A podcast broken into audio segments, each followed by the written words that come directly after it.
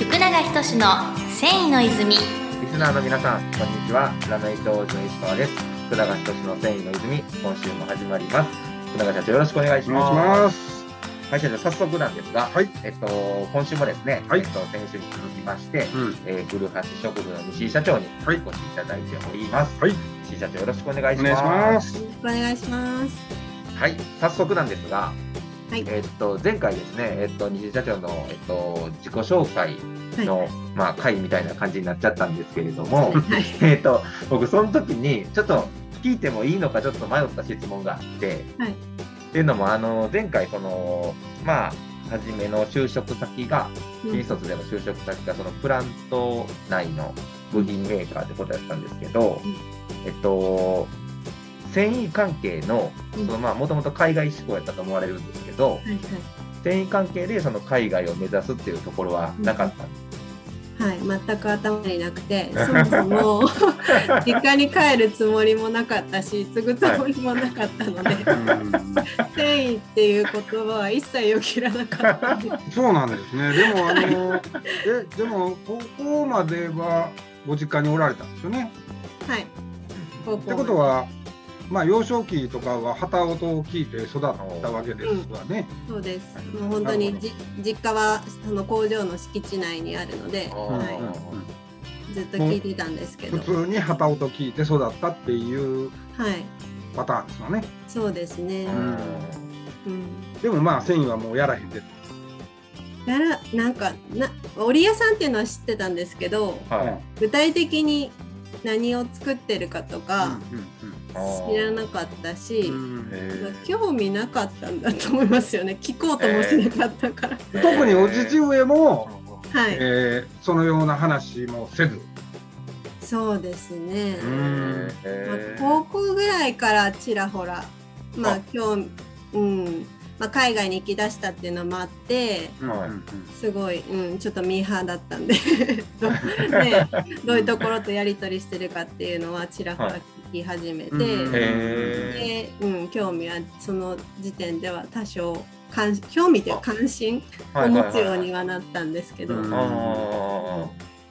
そうですね、まあ、あの両親はあのが大変だったのを知ってるので、ーうん。そのね、ガチャマン時代おじいちゃんおばあちゃんの時はもうめちゃくちゃガチャマン景気でうん。伸びて、織屋さんやれば儲かるみたいな感じだったんですけど、父が継いだ時、まあ、はい昭和60年代はむちゃくちゃもう一番大変な時期で。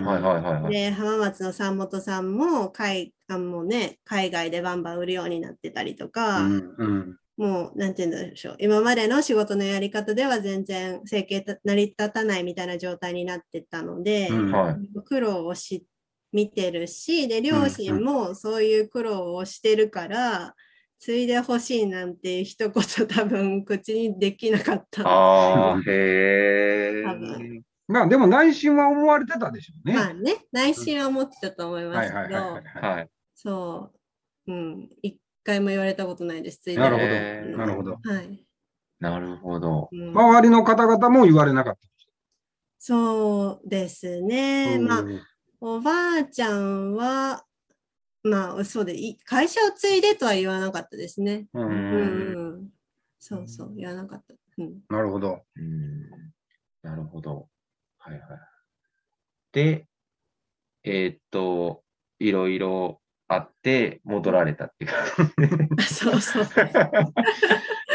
まあまあ5年、五年五年えー勤められて、はい。そう、新卒で入って5年勤めて、うんなんかまあ、若造が偉そうにって感じですけど、まあ、えある程度、そのはい。最初のことはわかるじゃないですか。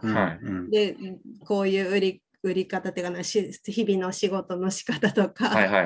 ある程度、もうやりここなしてって言ったらあれですけど、はい。うんでもうこの先どうするんだろうみたいな、お なんかやりがいを見失ったと言いますか。うん。はい。うん、うん、ちょっとやりきった感じがあって、ううん。ん。うん、でまあその時20代後半で、うん。まあそうそうですね。まあそろそろ自分の人生どうしようかなみたいななんかわかんないです。えうん。でまあ両親もね高齢になってきてうん。みたいな。はいはいはい。でまあ就職そうですね。でそのまあ辞める数年前にはいうん。あれですね。あ1年前か。にあのその東京出身の浜田美希がうちに就職、うんうんうん新卒で入ってきてて、うんあでそれがまず衝撃で、まあ、新卒の子が。おいおいみたいな。はい、あのね、こんな田舎に、まあ、うん。こんなボロボロな町工場に 単身ーで入ってくるなんてと思って、ど。どんな魅力があるんだろうと思って、なるほど。なるほど。で、まあ、若い子を入れるぐらいだから、まあ、これからも続けていきたいっていうことじゃないですか。はいはいはい。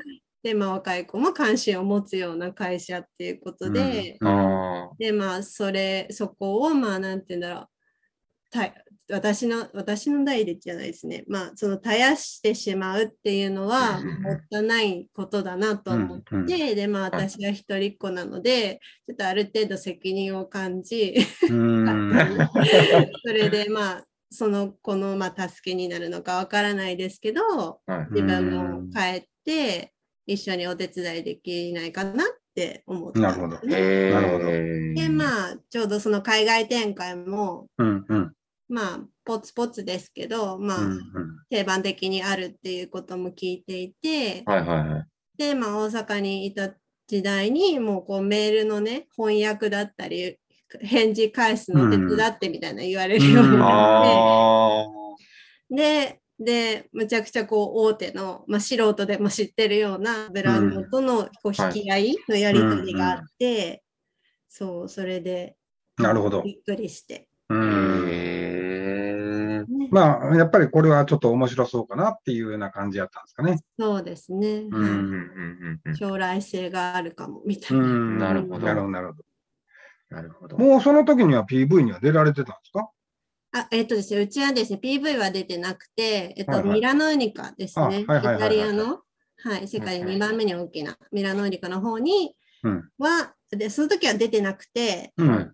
で出したのは2014年からなんですけど、うんうん私が入ってからですね。うん。なるほど。その当時は、えっと、ジェトロさんとか、あとうんは綿工連っていううん。綿織物をやられてる方々が入ってる組合うんうんうん。の、あの、まあ、補助事業とかで、うん。